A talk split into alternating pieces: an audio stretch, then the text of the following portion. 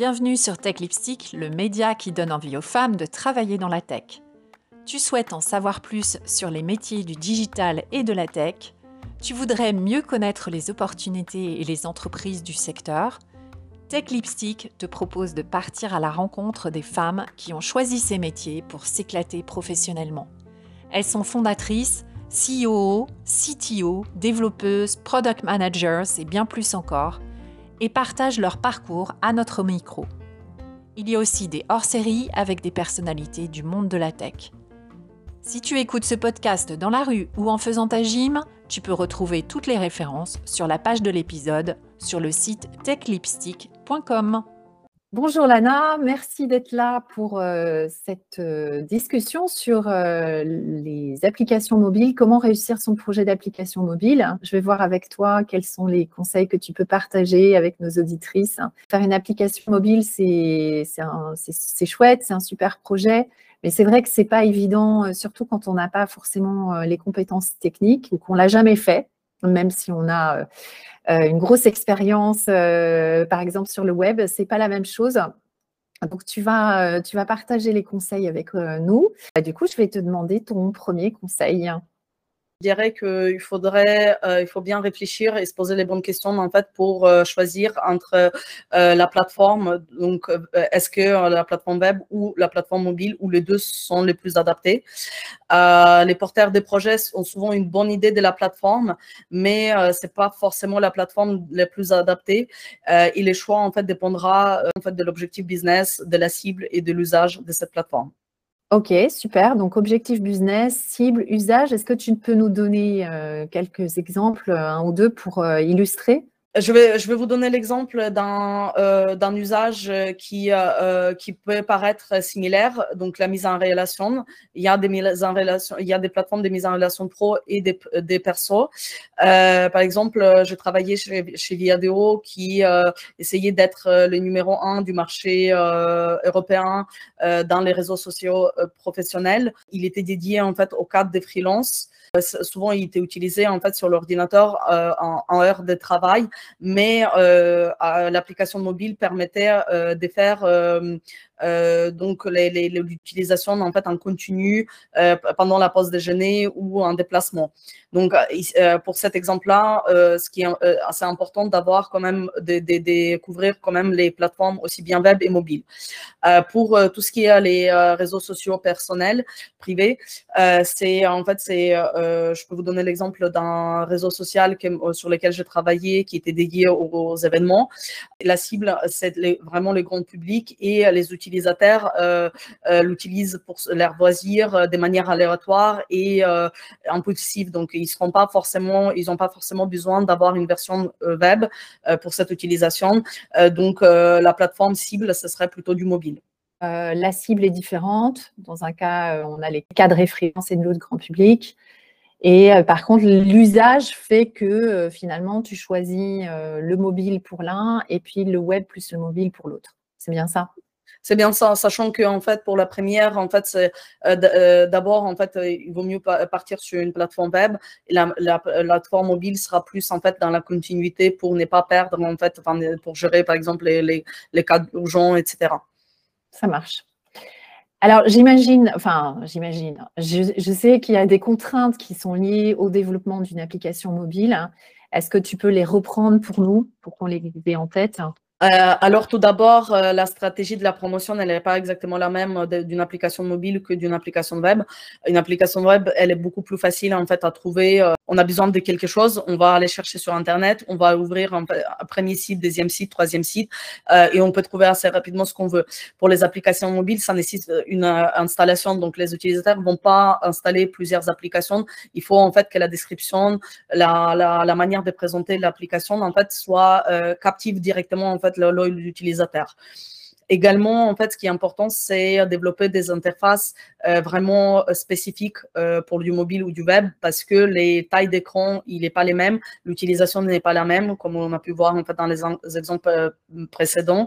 Et les parcours utilisateurs, il faut qu'ils soient bien plus optimisés sur du mobile que sur du web. Et les contenus également, il faut penser qu'on ne puisse pas en fait avoir autant de contenu sur du mobile que sur du web parce qu'on risque de perdre très rapidement l'utilisateur. Mmh. Euh, euh, les utilisateurs ont l'habitude, leurs habitudes en fait sur du mobile, donc euh, on ne peut pas utiliser toujours exactement les mêmes composants qu'on on a l'habitude d'utiliser sur les web.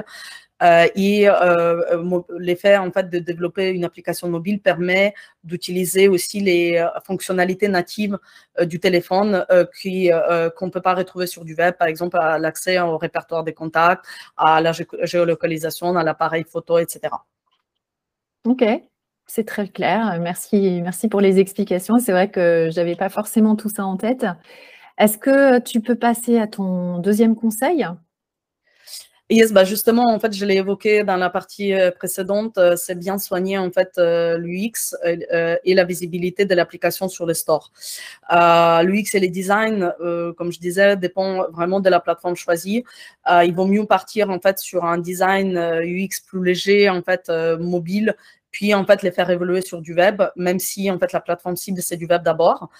Euh, il faut savoir aussi que les temps d'attention de l'utilisateur sur un mobile est beaucoup euh, moins importante que sur du web.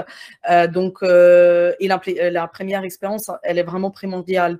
On ne peut pas se permettre en fait de perdre l'utilisateur parce que l'application elle était mal conçue dès la première utilisation. les utilisateurs ont leurs habitudes aussi sur les devices. ils ont parlé même en fait sur du web ou du mobile. Et euh, donc, en fait, il faut respecter ces, les, codes euh, d'utilisation pour que l'expérience soit la plus naturelle possible. Euh, c'est en fait, c'est cela qui fera que elle sera agréable à utiliser et aura du succès. Je, je, conseille également à mes clients de mettre en place des outils d'analyse du comportement d'utilisateur pour améliorer au fur et à mesure de l'application, même après sa première mise en ligne.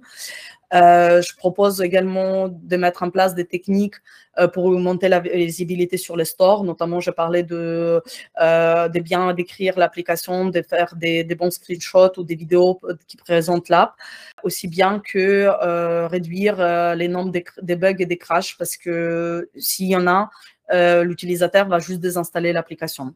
Hmm. On a tous vécu ça une application, on est content de la trouver parce que déjà, c'est pas facile de les découvrir.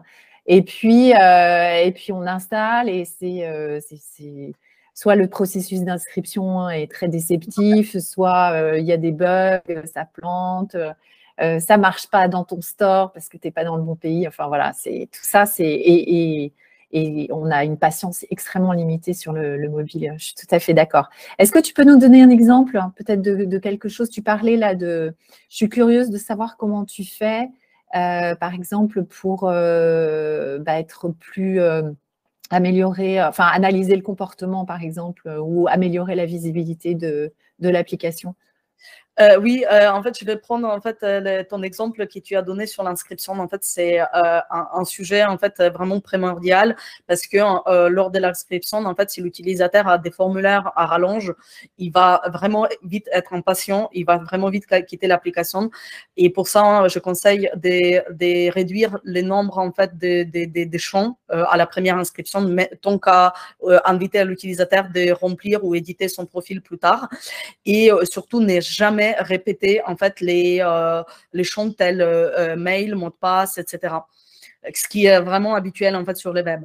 Après, par exemple, pour euh, tu demandais pour euh, augmenter la visibilité euh, sur les stores, la visibilité sur les stores, elle est liée à, comme je disais, la description de l'application et des, la manière dont l'app elle est présentée, mais aussi plus l'application elle est notée et bien notée, plus les utilisateurs vont la voir en fait en haut de la liste.